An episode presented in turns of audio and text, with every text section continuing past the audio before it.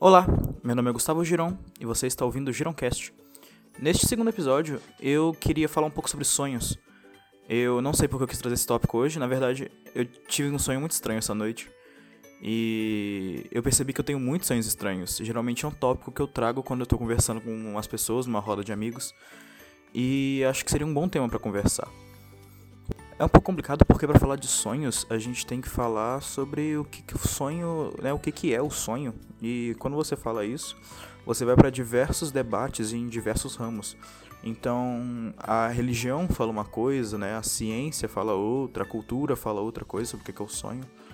E a gente acaba ficando sem uma resposta. Mas basicamente para a ciência é, o sonho é para Freud, pelo menos, que é um psicanalista que eu gosto muito dos ideais dele. Ele diz que o sonho é uma forma de buscar uma realização de um desejo suprimido. Agora, eu concordo bastante com os ideais de Freud, mas eu não sei como isso se aplica a alguns sonhos, porque tem sonhos tipo o clássico, né, de estar pelado em um ambiente público, e eu não sei se isso é um desejo reprimido de alguém. Quer dizer, deve ser de bastante gente, mas não especificamente de, de alguém nesse estilo. Basicamente, o que Freud diz é que a fonte dos nossos sonhos está presente no nosso, no nosso subconsciente, e isso eu acho interessante falar. Vou explicar o porquê mais pra frente, quando eu vou falar sobre um dos meus sonhos. Mas se a gente for para os outros ramos do debate, se a gente for falar de religião, a religião, pro sonho, ela diz já completamente outra coisa. Ela diz que é uma viagem astral. Pelo menos em algumas religiões. As, as que eu conheço, que eu já ouvi falar sobre sonho, é que é uma viagem astral que. Enquanto a gente dorme, nosso corpo descansa e a nossa alma sairia por aí vagando, tendo aventuras que a gente vê em sonhos. Particularmente, é, quem me conhece sabe que eu não tenho nenhuma religião, né? Eu não sigo, não tenho nenhuma crença. Mas eu acho interessante esse debate mas a gente vai falar um pouco mais para a parte de ciência hoje aqui. Geralmente eu trago o debate com os meus amigos para sonhos porque eu geralmente tenho sonhos muito bizarros que às vezes seguem uma linearidade, às vezes não. E eu vou contar alguns aqui porque sim. Geralmente quando eu tenho esses sonhos, às vezes eu acordo no meio da noite ou até mesmo pela manhã, eu pego o meu WhatsApp, abro o primeiro chat que eu vejo e conto o sonho, seja por áudio, seja por, por texto. Porque uma coisa interessante do sonho é que você esquece ele depois que você, você acorda, tipo, e fica um tempo acordado. A minha bisavó costumava falar que se você acordar e passar a mão no cabelo, você esquece o sonho. Agora eu não sei.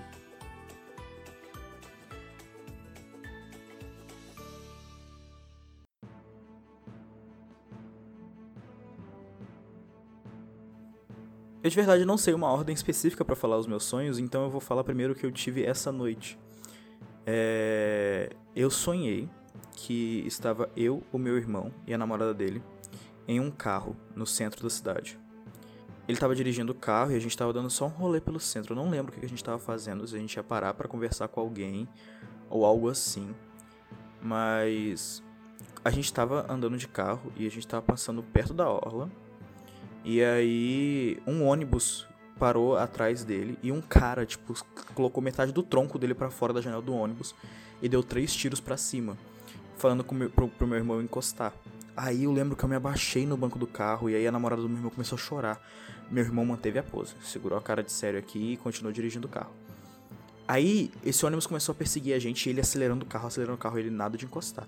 De repente, para um outro carro do lado do ônibus e uma outra mulher, e uma mulher pega e dá tiros para cima também e fala com meu, irmão pra encostar. E eu não entendo, tipo, gente, meu irmão está envolvido num, num, num esquema de, de, de, de tráfico, o que é isso? O que, que eles querem, meu irmão? E aí eu escuto eles discutindo lá atrás, né? A mulher do carro e o cara do ônibus discutindo, falando que meu irmão tinha que encostar e que eles não iam matar meu irmão porque eles estavam com medo de me atingir. Então eles iam fazer o meu irmão parar e iam fazer ele se matar. Aí eu fiquei tipo, gente, mas como assim? O que, que tá acontecendo? E meu irmão continuou acelerando e os carros acelerando por trás. E ele falando, não, gente, relaxa que eles não vão. Eles não vão atingir o carro, porque eles, eles não querem matar vocês, eles me querem. E aí meu irmão continuou acelerando. E aí quando a gente chegou na orla, né? Quando a gente chegou, tipo, na, na, um ponto da orla, é, duas viaturas pararam meu irmão. Não pararam, mas tipo, elas. Uma viatura ficou na frente do carro e outra viatura ficou atrás. E aí a gente ficou nessa, nessa formação. E aí eu me acalmei muito mais. Meu irmão também, ele, tipo, soltou um suspiro de alívio. E aí a gente foi pra delegacia. E aí é, a, a, delegacia só tinha policial mulher. Era, era a, a delegacia feminista. Tipo, só tinha a, as mulheres tipo, com colete, com granada, rifle, não sei o que. Eles, tipo, não, a gente tá aqui pra fazer a proteção de vocês, fiquem calmos, a gente vai levar o seu irmão pra fazer o BO. Eu, tipo, não, tá bom. Aí quando a gente chegou na delegacia, e aí meu irmão tava assinando o papel do BO, chegou um cara lá e falou, e aí, lindezas, para os policiais. E falaram, ó, coloca as mãos para cima e eu não me importo se estão de colete, com rifle, não sei o que, porque eu tenho isso aqui. E ele tirou um lança-granadas do bolso, assim. E eu fiquei tipo, meu Deus, esse cara vai matar todo mundo aqui. Aí eu acordei. Aí eu fiquei tipo, meu Deus, que sonho foi esse? É sonhos nesse nível. Voltando um pouquinho para que a gente falou mais cedo de Freud, eu acho que tem significados porque minutos antes de eu dormir, uns 20, 30 minutos antes, eu estava conversando com meu irmão, ele veio aqui em casa pra, pra um churrasco, e ele comentou que ele tinha tido uma briga no trânsito com um cara, e que ele ficou com medo do cara ter uma arma. E aí meu cérebro pegou essa informação e falou, beleza, vou produzir um sonho com isso, e ele fez essa coisa bizarra que foi. É, foi muito estranho.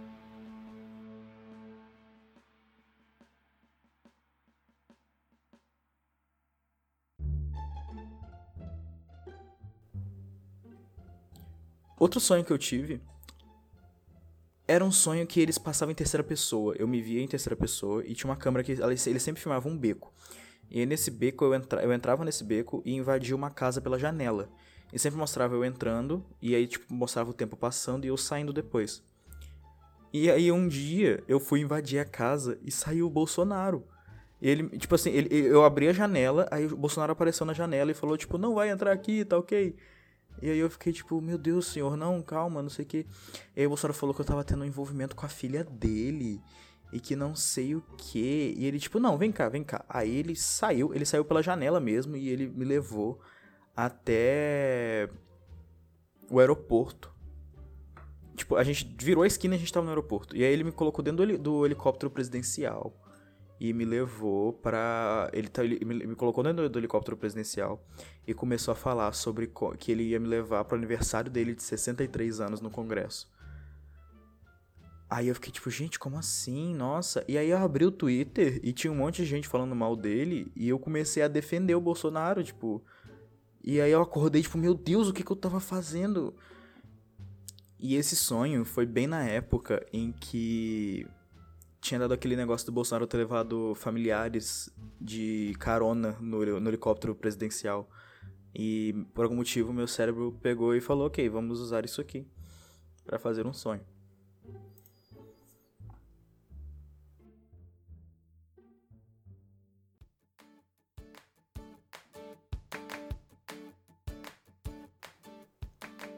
Agora, eu acho muito difícil falar sobre sonhos sem comentar sobre sonhos lúcidos.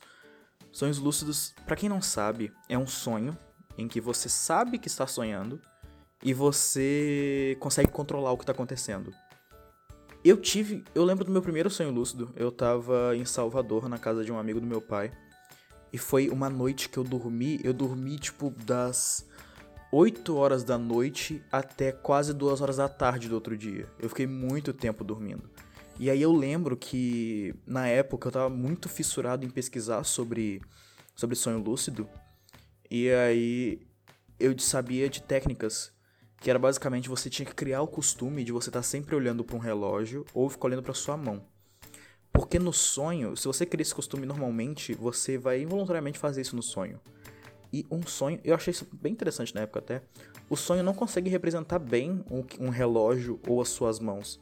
A sua mão no sonho, se você parar pra olhar ela, ela vai ter ou um dedo a mais, ou vai ter dedo esticando, muito bizarro, ou sua mão vai estar, tipo, meio pixelada. Foi o que aconteceu comigo, minha mão tava pixelada. Eu lembro que eu olhei para um relógio nesse meu sonho também e tava em números romanos. Era tipo.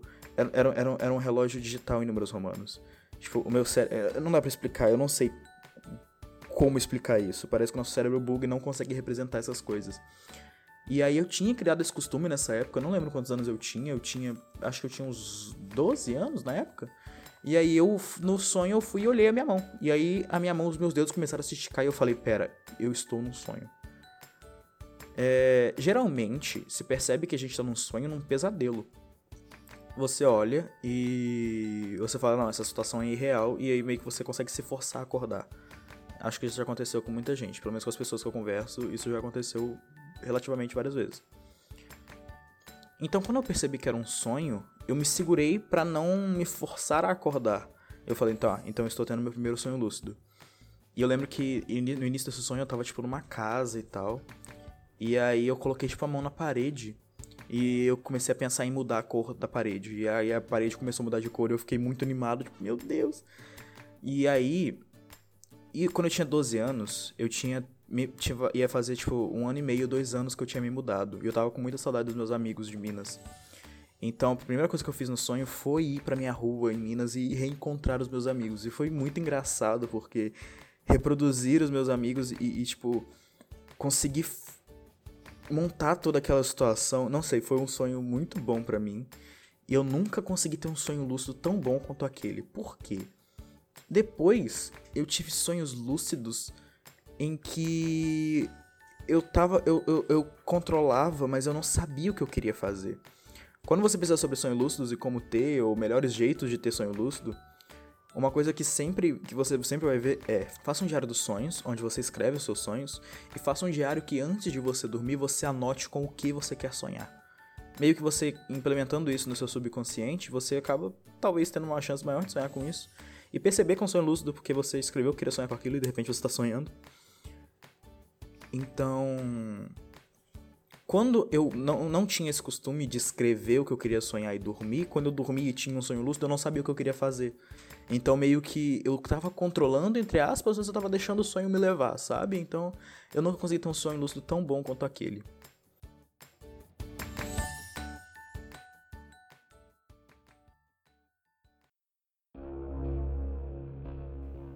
Um dos sonhos mais bizarros que eu tive foi uma vez que eu sonhei que eu estava morando em São Paulo. Tava morando eu e o meu amigo Ícaro. Ícaro, se você tá ouvindo isso, um abraço. É... A gente estava morando em São Paulo, num apartamento, e começaram a mandar as notícias de que a Al-Qaeda tinha invadido o Brasil e tinha. estava fazendo São Paulo inteira de refém. E isso aconteceu tipo numa madrugada. Quando você olhava nos noticiários, tava toda a cidade inteira tava destruída, coisa pegando fogo, entulho para tudo quanto era lado e tal. E aí eu chamei Ícaro pra ver e a gente olhando tipo, meu Deus, o que que tá acontecendo? Enfim. E aí, meio que tem um corte temporal e vai pra vai pra gente num porão, que é basicamente uma base de sobreviventes da Al-Qaeda. E outros dois amigos meus estavam falando comigo que eles tinham que sair porque eles ficaram sabendo de uma outra amiga nossa que tava no, lá na rua e precisava de ajuda. E eu falei, gente, toma cuidado com isso. E aí, eu lembro que no sonho teve mais um salto temporal de um dia, e aí por algum motivo eu sabia que eles tinham morrido. E aí eu fui falar com o Ícaro, tipo, então, eles morreram e tal, uma merda. E aí, quando eu contei pra, para Ícaro que eles tinham que eles tinham morrido, Ícaro tinha ficado muito triste. E ele tinha ficado na porta da base mexendo com alguma coisa que fazia luz. E nisso, o pessoal da Al-Qaeda lá de fora viu o nosso bunker, invadiu e começou a atirar na gente. E agora vem a parte mais bizarra do sonho. Porque um cara, quando ele me achou, ele apontou a arma para mim e falou: tenta de novo. E me deu um tiro. E no tiro, eu acordei. Mas não na minha casa. Eu acordei no apartamento em São Paulo que eu morava com o Ícaro. Eu tava tendo um sonho dentro do sonho. E aí eu acordei, tipo, meu Deus do céu, foi um sonho. Mas eu olhava em volta e eu ainda tava dentro do sonho. E por algum motivo, como eu disse, eu tava tendo um sonho lúcido porque eu sabia que era um sonho, mas eu não tentei controlar. Porque eu não sabia o que eu queria fazer. E aí quando eu deixei as coisas indo seguindo, tava seguindo tudo igual. Eu tava no bunker e essas coisas assim, como um jogo. Eu tinha morrido e tinha voltado no último checkpoint e tava fazendo tudo igual. Até o momento que os meus amigos chegaram e falaram: a gente tem que ir lá fora porque a gente vai achar essa nossa amiga, não sei o que. E eu falei: gente, não vão, porque vocês vão morrer. E eu falei exatamente como eles tinham morrido, apesar de eu não saber. Eu falei: vocês vão morrer no beco tal, de tal jeito. E eles, tipo, nossa, você falou isso, então beleza. A gente vai, mas a gente vai evitar esse beco.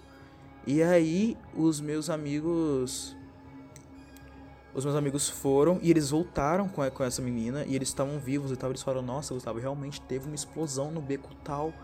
Eu falei: Meu Deus, eu salvei a vida dos meus amigos. Aí tava todo mundo feliz lá comemorando. De repente começa a ter muito tiro do lado de fora e aí abrem a porta do nosso bunker. Eu falei, porra, perdi de novo, não sei, vai entrar e vai matar todo mundo. E aí era um cara do exército falando, não, a gente tá limpando as ruas, relaxa, vocês estão a salvo. E aí quando o cara falou vocês estão a salvo, eu acordei. Tipo, caralho, missão cumprida. E tipo, uou.